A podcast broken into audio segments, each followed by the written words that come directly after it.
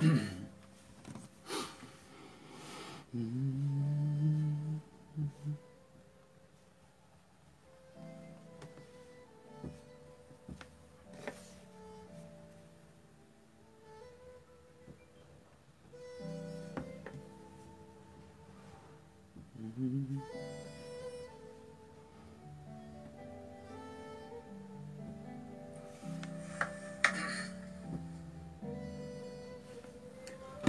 Buenos días, ¿cómo están?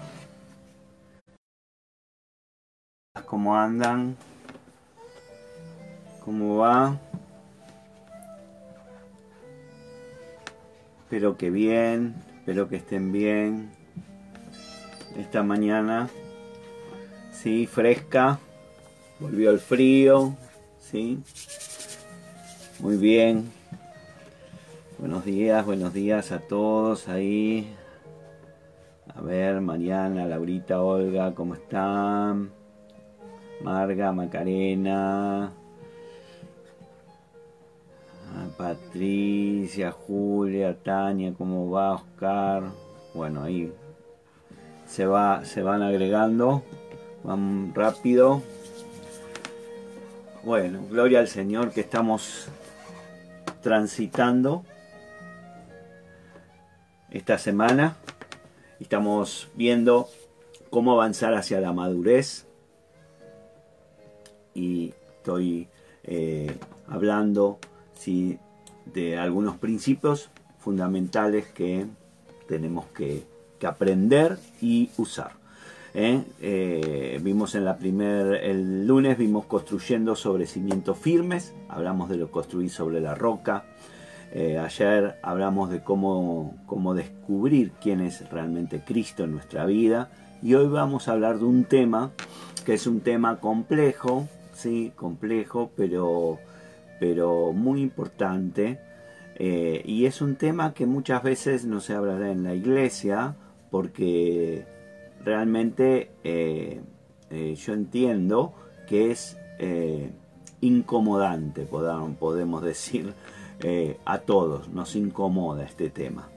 Y, pero es un tema fundamental que tenemos que tocar y tenemos que hablar y aprender a madurar y aprender a aceptar nuestros errores y corregirlos. ¿sí? La Biblia habla claramente, muy claramente, que hay algunas doctrinas o algunos puntos, si querés llamarlo así, más importantes o, más fundamentales, más que importantes, fundamentales, de fundamentos, ¿no? que, tienen que ser conocidas y hechas, ¿sí? Y, esas, esas doctrinas ¿sí? Eh, están bien graficadas en la Biblia. El libro de Hebreos, vamos a comenzar con ese pasaje, Hebreos 6, versículo 1 al 3 Sí, voy a leer la nueva Biblia de las Américas.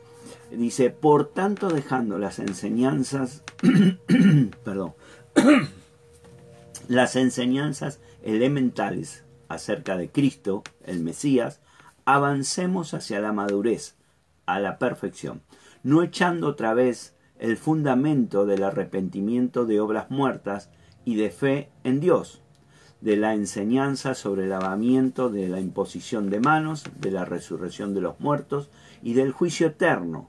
Y esto haremos si Dios lo permite. El escritor de Hebreos está poniendo acá un principio, eh, los puntos, está delineando los puntos que nos llevan de, en la madurez. Dice eh, en, en algunas versiones, dice los principios elementales de Cristo y en otras dice la palabra, la palabra del principio de Cristo. ¿Sí? Eh, acá lo que vamos a ver o estamos empezando a ver eh, son los eh, cómo construir Cómo, cómo, avanzar hacia la, hacia la madurez, ¿sí? y teniendo como punto de partida Cristo, evidentemente, y sus enseñanzas. Por eso es fundamental, por eso son fundamentos, por eso la frase fundamentos. ¿no? El escritor de Hebreos eh, pone dos, dos, dos, puntos importantes acá, dos pensamientos importantes que tenemos que tener en cuenta. Primero, es que tenemos que establecer correctamente los fundamentos doctrinales, lo que significa eh, eh, la palabra del Señor, lo que dice la palabra del Señor. Y después que ponemos esos principios, ¿sí? construimos hacia la perfección, para ir madurando, para llegar a, un, a construir un edificio completo, ¿sí? una vida completa en Cristo, ¿sí? tener eh, la vida o la conducta cristiana. ¿sí? Por eso tenemos que ver hablamos lo justamente el, día lunes de construir sobre cimientos sobre la roca. Entonces, acá no podemos esperar llegar a un punto de, digamos, de madurez o ir hacia la perfección, a llegar a, lo que habla como, como la, perfección, la palabra, a menos que primero no hayamos puesto los fundamentos estables en nuestra vida de lo que significa o de lo que habla la palabra de Dios. Esto es muy importante porque a veces eh, eh, eh, nos encontramos queriendo construir sobre donde no hay cimientos. Por eso estamos hablando de estos cimientos. Entonces, Hebreo 6 enumera seis puntos importantes. Y, si uno los ve y los numera y los sigue, se va a dar cuenta que es toda la vida espiritual, eh, desde donde comienza hasta la eternidad con Cristo. ¿sí? Eh, y lo que estamos haciendo es, o vamos a hacer, vamos a seguir este, este lineamiento de lo que nos marca el libro de Hebreos. El primer punto es arrepentimiento de las obras muertas. El arrepentimiento de las obras muertas. El segundo punto es la fe hacia Dios. El tercer punto es la doctrina de los bautismos. El cuarto habla de la imposición de manos. El cinco habla de la resurrección de los muertos. Y el sexto habla del juicio eterno. Hay un orden hay un orden, no se puede alterar este orden, tenemos que seguir el orden y, vamos a seguir ese orden. Por eso hoy vamos a empezar con el primer punto. Lo que hablamos el lunes y martes fue los, los fundamentos o, el principio, la introducción. Hoy vamos a empezar con los primeros puntos, ¿sí? Y, el primer punto que habla es el arrepentimiento. Tenemos que tener eh, mucho cuidado, ¿sí? Mucho cuidado de eh, tomar los fundamentos de la palabra y no de un punto de vista personal, no de un punto de vista de, una persona, sino tenemos que tomarlo desde la palabra misma y fundamentarnos en la palabra, porque es la, palabra la que nos va a dar el fundamento. ¿sí? Eh, Pablo habla algo en la carta a los Corintios que, es, es tremendo si a uno le pasara eso. ¿No? si uno llegara a vivir esa experiencia. Él dice en 1 Corintios 15, 19, dice, si hemos esperado en Cristo para esta vida solamente, para esta vida solamente, somos de todos los hombres los más dignos de lástima. Porque si nosotros creemos que Cristo solamente para, para lo que me toca vivir acá, ahora o en esta vida, realmente somos dignos de lástima, porque Cristo no nos habla de eso, Cristo nos habla de la eternidad. Y ese es un concepto que tenemos que empezar a incorporar en nuestra vida. Y para, para llegar a ese concepto y tener claro, tenemos que empezar con el primer punto de, de, esta, de este enumeramiento que hace en hebreo, que es el arrepentimiento. Eh, me gustaría que primero que nada eh, puedas abrir tu corazón y, y saber que eh, uno no puede, y esto lo, he dicho muchas veces, uno no puede eh, eh, cambiar algo que no, que no acepta que tiene. Yo no puedo cambiar algo, alguna actitud mía o algún problema o alguna condición mía si yo primero no acepto que lo tengo. Si yo toda mi vida me paso rechazando, diciendo, pongamos un ejemplo, eh, como yo siempre les digo, eh, eh, no, yo no tengo carácter podrido, son los demás los que tienen carácter, nunca lo voy a cambiar. Y, y tiene que haber en la vida de un cristiano, tiene que haber un reconocimiento de sus errores, de sus falencias, de sus debilidades, de lo que tiene, no solamente como hombre en general, ¿sí? Hombre en el sentido de humanidad, sino los que tienen personales.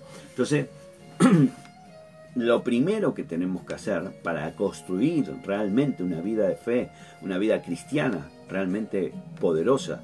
Y, y realmente, como la palabra nos dice, tenemos que empezar a entender qué significa arrepentimiento en la palabra, cuando habla de arrepentimiento, porque ese es el primer punto que nos toca, nos toca ver. El Nuevo, el Nuevo Testamento utiliza ¿sí? la, traducción en castellano, arrepentirse, que traduce un verbo griego, ¿sí? del griego, que se llama, que el verbo es metanoein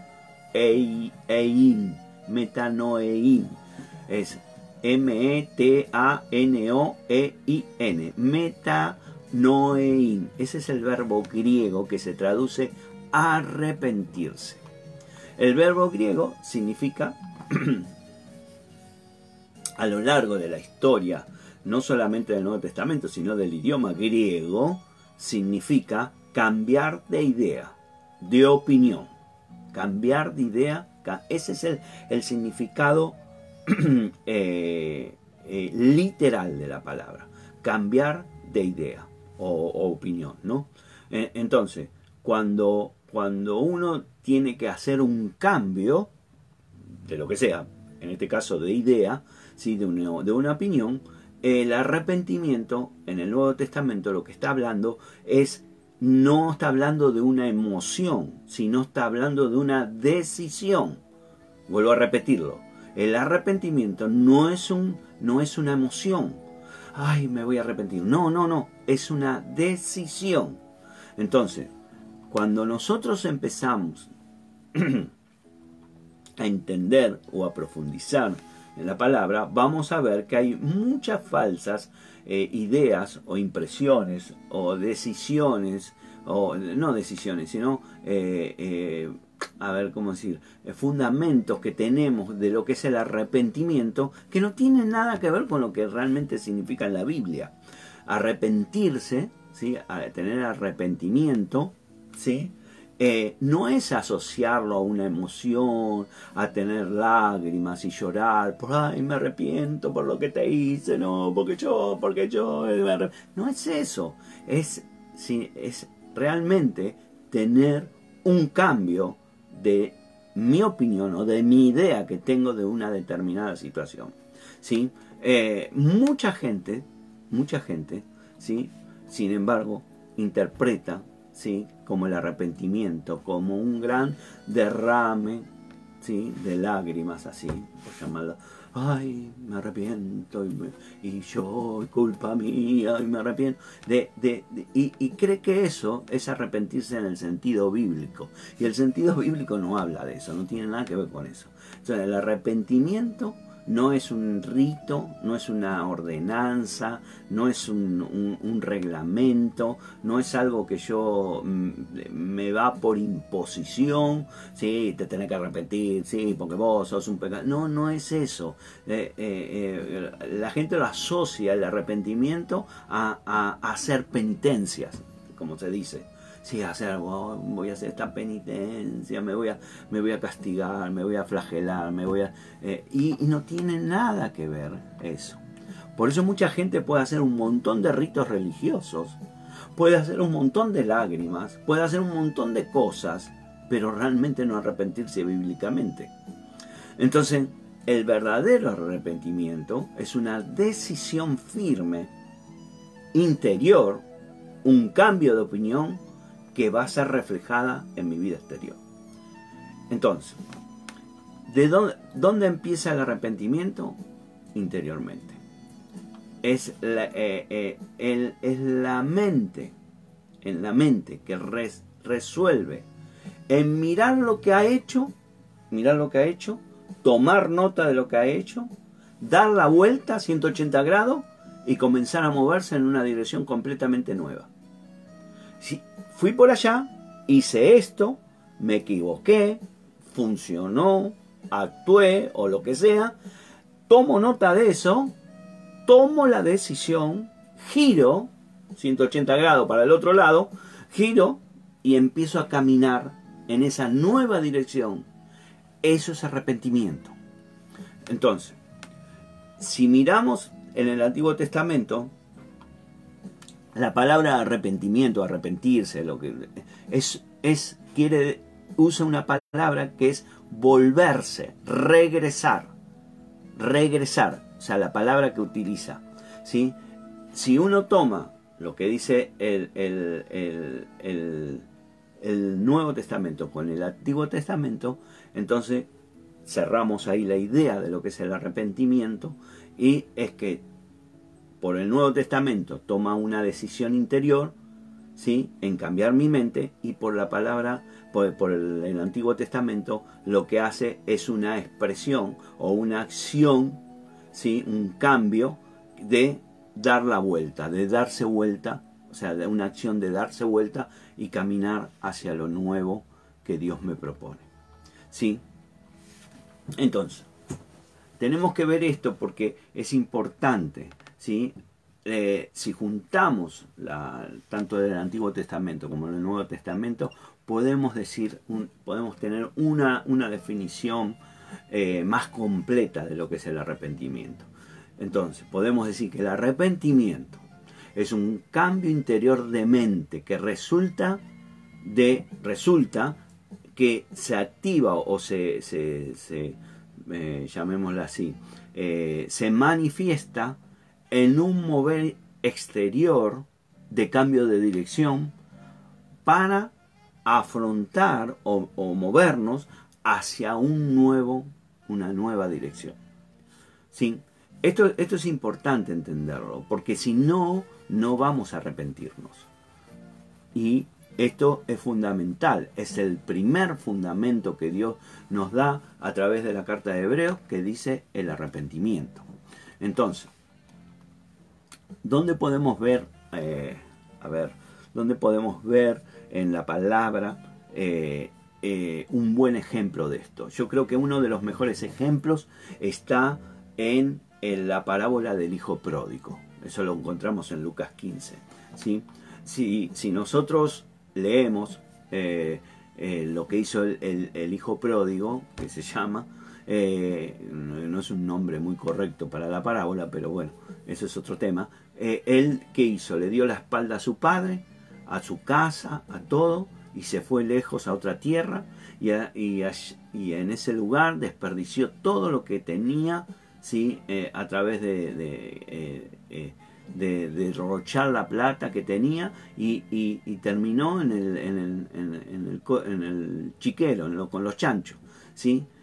finalmente él se arrepiente y vuelve, da vuelta y vuelve hambriento, solitario, con harapo, todo, todo con olor a cerdo, digamos así, ¿sí?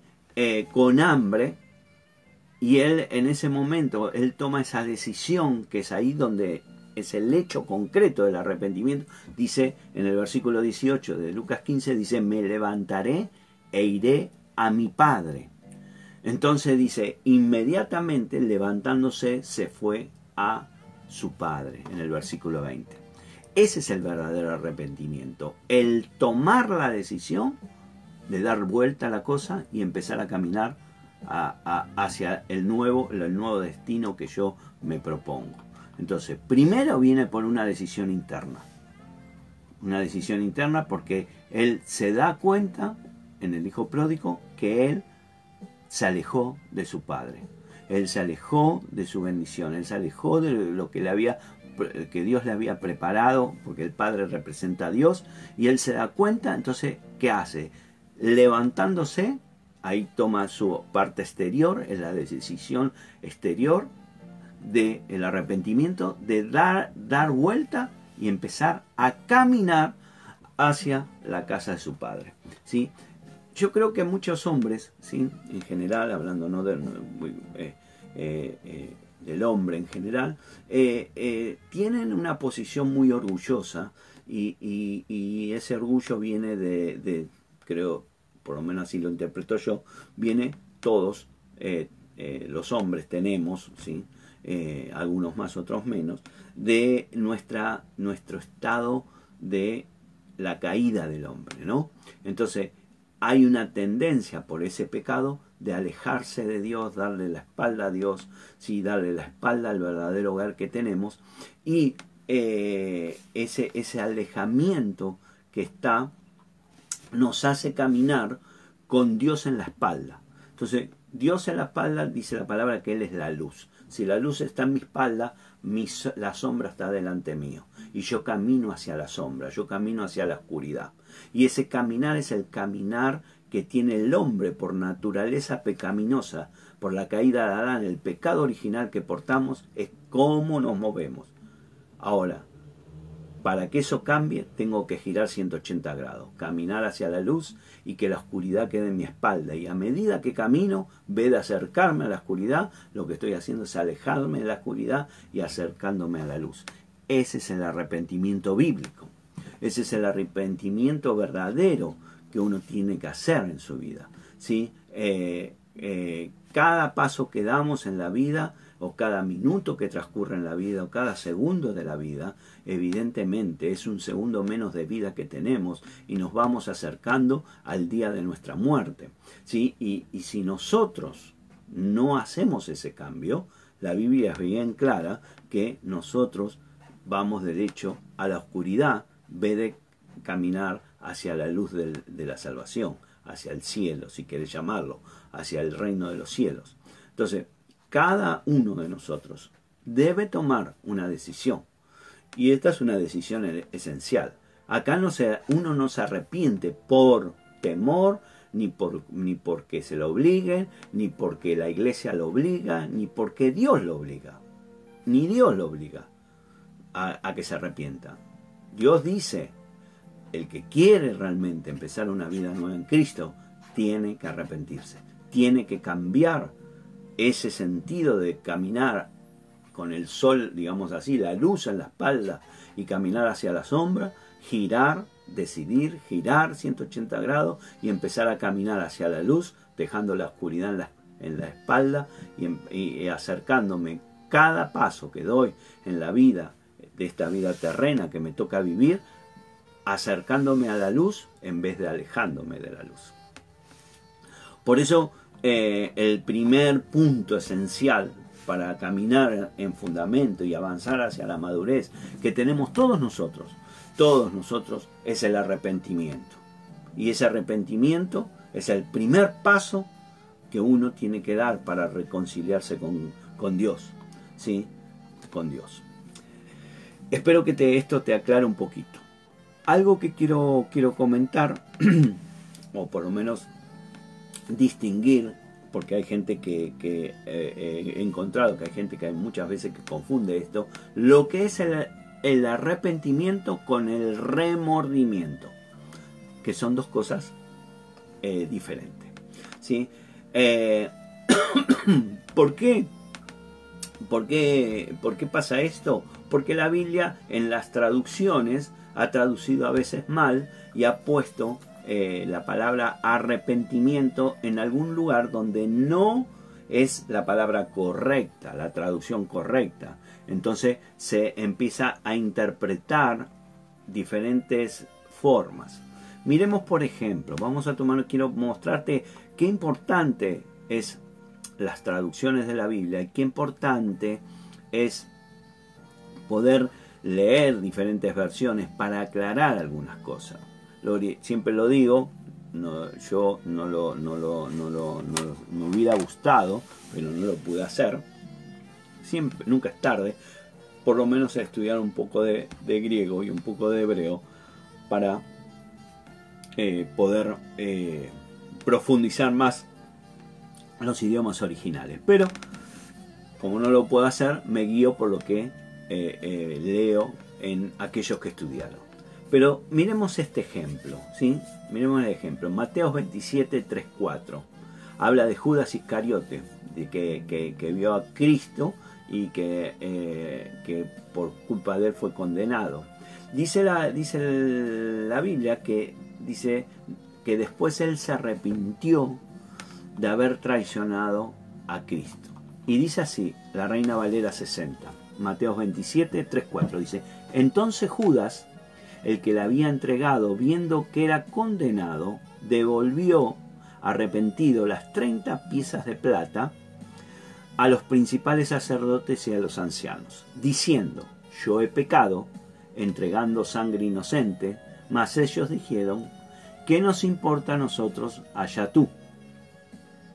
Entonces, acá Judas está hablando de esto, ¿no? De, ahora, dice, dice que eh, él se devolvió arrepentido. Dice, se arrepintió. ¿Sí? Ahora, la palabra que usa ahí no es la que hablamos nosotros al principio que yo te nombré. Ahí usa otra palabra que es muy parecida, pero, pero, en griego es muy parecida, solo varía la terminación. ¿sí? ¿Y qué, es lo que, significa la palabra que dice ahí? Significa angustia, remordimiento, la traducción de esa palabra. Entonces, si yo le pongo la traducción correcta, la traducción correcta, eh, que tendría que ser, le diría, entonces Judas, el que había entregado, entregado, viendo que era condenado, devolvió angustiado o con remordimiento las 30 piezas de plata a los principales sacerdotes y a los ancianos. Entonces vos me dirás, bueno, pastor, pero ¿qué, tengo, ¿qué tiene que ver esto? Justamente lo que tiene que ver es que nosotros cuando hay angustia o remordimiento, no significa que yo haya cambiado, haya cambiado de sentido de vida, haya hecho ese, ese cambio, no haya tomado esa decisión.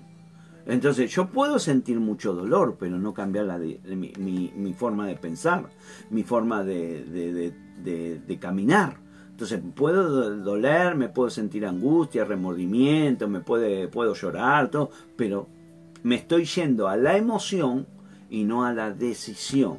Y ese, ese, ese es, es fundamental entender esto, porque la gente, como digo, tiene a veces una gran amargura, un gran dolor, una gran angustia, un gran remordimiento, pero no, no está experimentando arrepentimiento. Entonces cree, yo ya me arrepentí porque lloré, porque le hice esto, porque como yo no me di cuenta y lloro porque le, le hice, pero no me arrepentí. Lo único que hice fue soltar una emoción. Y la, y, la emoción no cambia mi sentido de caminar, no cambia mi, forma de, de, pensar, sino solo he suelto una emoción, mayor o menor, depende de cada uno. Pero eso es la, la, palabra, ¿sí? Eh, eh, bien clara, Jesús en su primer sermón no dijo, arrepiéntanse, no dijo, sufran o tengan remordimiento o tengan un dolor por haber hecho esto o, en su corazón. Hay, hay posiciones que parece si más lágrimas largo más me arrepentí y eso no tiene nada que ver. Yo puedo llorar todo el día y no me arrepentirme nunca porque yo me sigo manteniendo en la forma que creo. Y esto eh, es lo que nos advierte el Señor porque eh, si yo no elijo cambiar, no, no, elijo cambiar y sigo caminando, ¿sí? yo no voy, a, no voy a pasar nunca, digamos así, por el estadio del arrepentimiento. Y voy a seguir caminando hacia la oscuridad, llorando, pero, o, o teniendo remordimiento, pero no cambiando.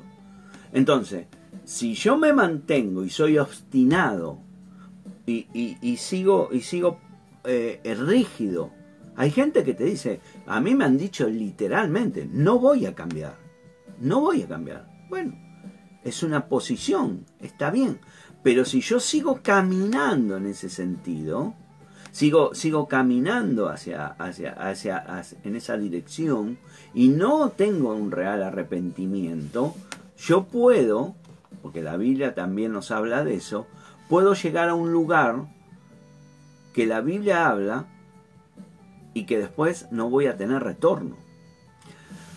Fijémonos en la vida eh, en, Hebreos 12. Hebreos 12, versículo 15. Eh, dice, cuídense de que nadie deje de alcanzar la gracia de Dios, el favor de Dios, ¿sí? La gracia de Dios de que ninguna, de que ninguna raíz de amargura brotando cause dificultades y por ella muchos sean contaminados. Fíjate lo que dice, que ninguna raíz de amargura brotando, o sea, las emociones que brotan, cause dificultades y por ellas muchos sean contaminados. Que no haya ninguna persona inmoral ni profana como Esaú. Nombra a Esaú.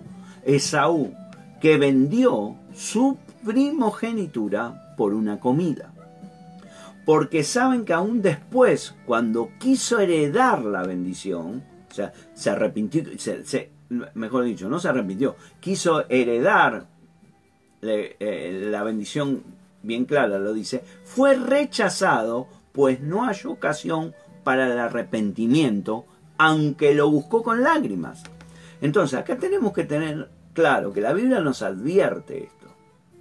Puede llegar un momento que si yo tengo tanta tesitura, tanto orgullo, tanta soy tan cabezón, soy no me importa, yo lo voy a hacer igual, o, o peor, dice, bueno, después, después, después, o, o, también hay gente que dice, bueno, Dios es bueno, y no, Dios es bueno, claro que es bueno, pero ahí no es culpa de Dios, porque acá dice, dice bien claro que fue Esaú el que hizo, dice que no haya ninguna, ninguna persona como Esaú. Entonces, eh, quiere decir que no es culpa de Dios. No es que Dios no te quiere, no te quiere, no quiere que te arrepienta, o Dios no te ama, o Dios no. Sos vos el que te pusiste en una posición de tesitura, de no, no, no, cabezón y listo. Entonces, dice que él perdió su primogenitura, ¿sí?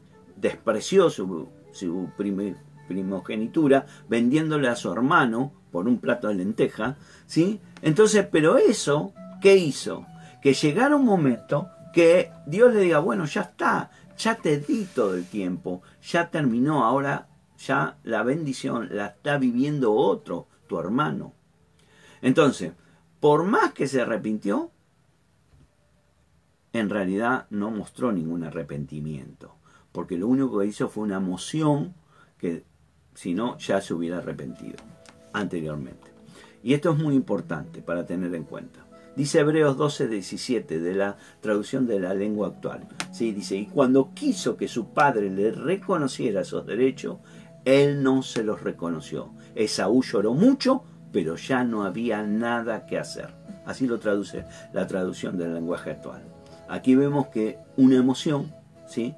Eh, no necesariamente eh, es prueba de arrepentimiento. Dice que Esaú lloró, ¿sí? lloró mucho, lloró, derramó, todo lo que quieras, amargó, todo lo que vos quieras, pero a pesar de todo eso, eh, no encontró el lugar para el arrepentimiento, ya no había nada que hacer, dice, traduce la traducción del lenguaje actual. A veces nosotros creemos que, bueno, bueno, bueno, está bien, sí, cuando alguien le dice a alguien, mira, lo que estás haciendo está mal, bueno, sí, pastor, ya, ya lo voy a cambiar, ya lo voy a cambiar, ya lo voy a cambiar, ya lo voy a cambiar. Y es como un, eh, tirar la pelota para adelante, y tirar la pelota para adelante, y tirar la pelota para adelante. Y no se dan cuenta que pueden terminar como Esaú, llegando a un lugar donde ya no haya más nada que hacer. Sí, y, ese ya no hay nada que hacer significa que ya mm, perdí mi bendición de parte de Dios. Entonces,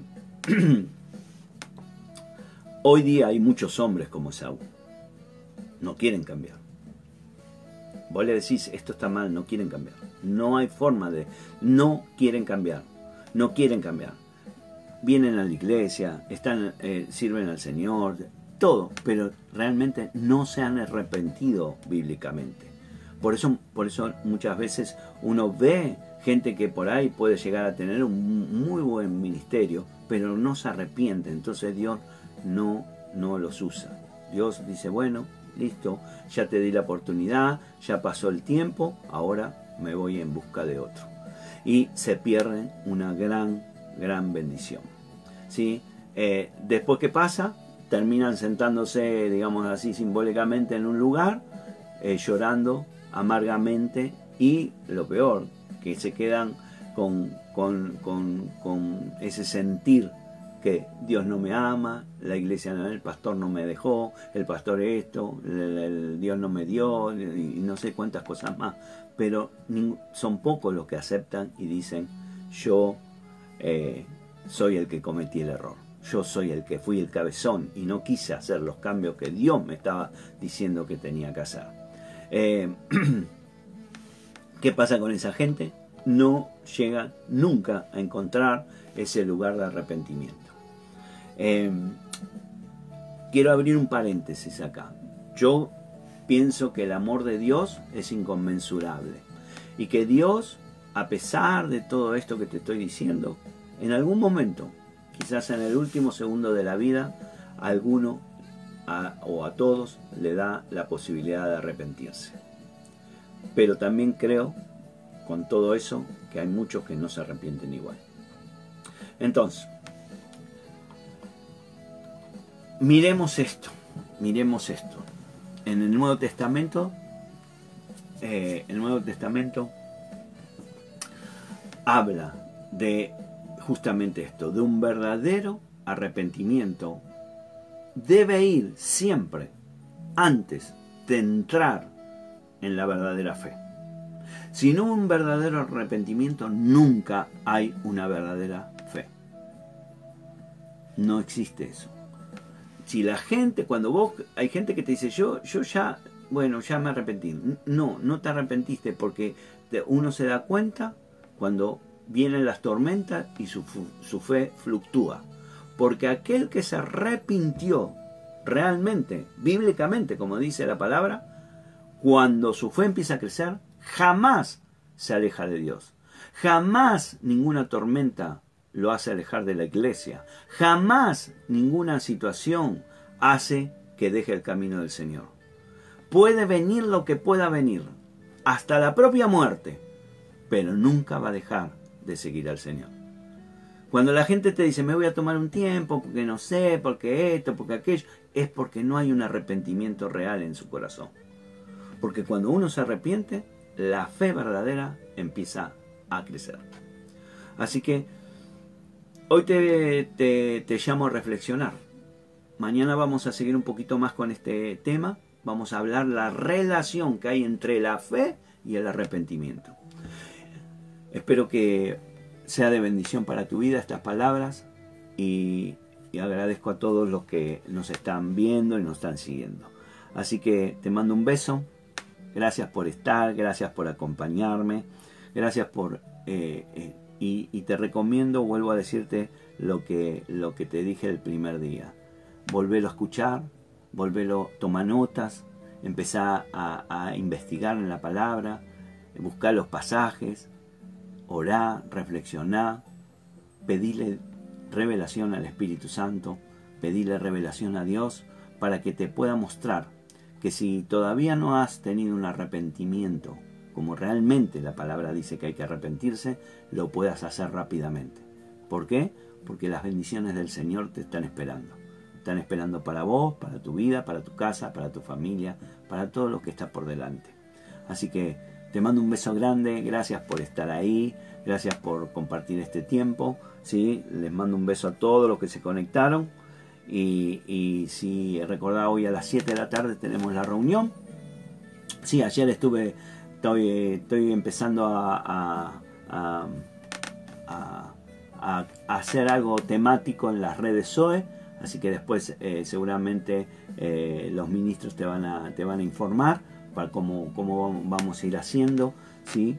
Eh, yo todavía tengo que hablarlo bien con los ministros para organizarlo. En cuanto lo organicemos, eh, vamos, a, vamos a proponerte algunas cosas eh, para ir enriqueciendo las redes también a partir de todo, de esto, de las palabras que vamos dando y de las intervenciones y, y tener un tiempo de crecimiento fuerte avanzando hacia adelante en el nombre de Jesús. Así que gracias por estar, te mando un beso, los extraño mucho a todos. Declaremos, ya no quiero, no quiero volver a ser reiterativo, pero sigo orando porque creo que en algún momento nos vamos a poder encontrar en la iglesia, en el templo, más que en la iglesia, en la iglesia nos encontramos todos los días junto al Señor. Así que te mando, ora por mí, yo oro por vos y toda tu casa. Dios te bendice. Gracias. Besos para todos.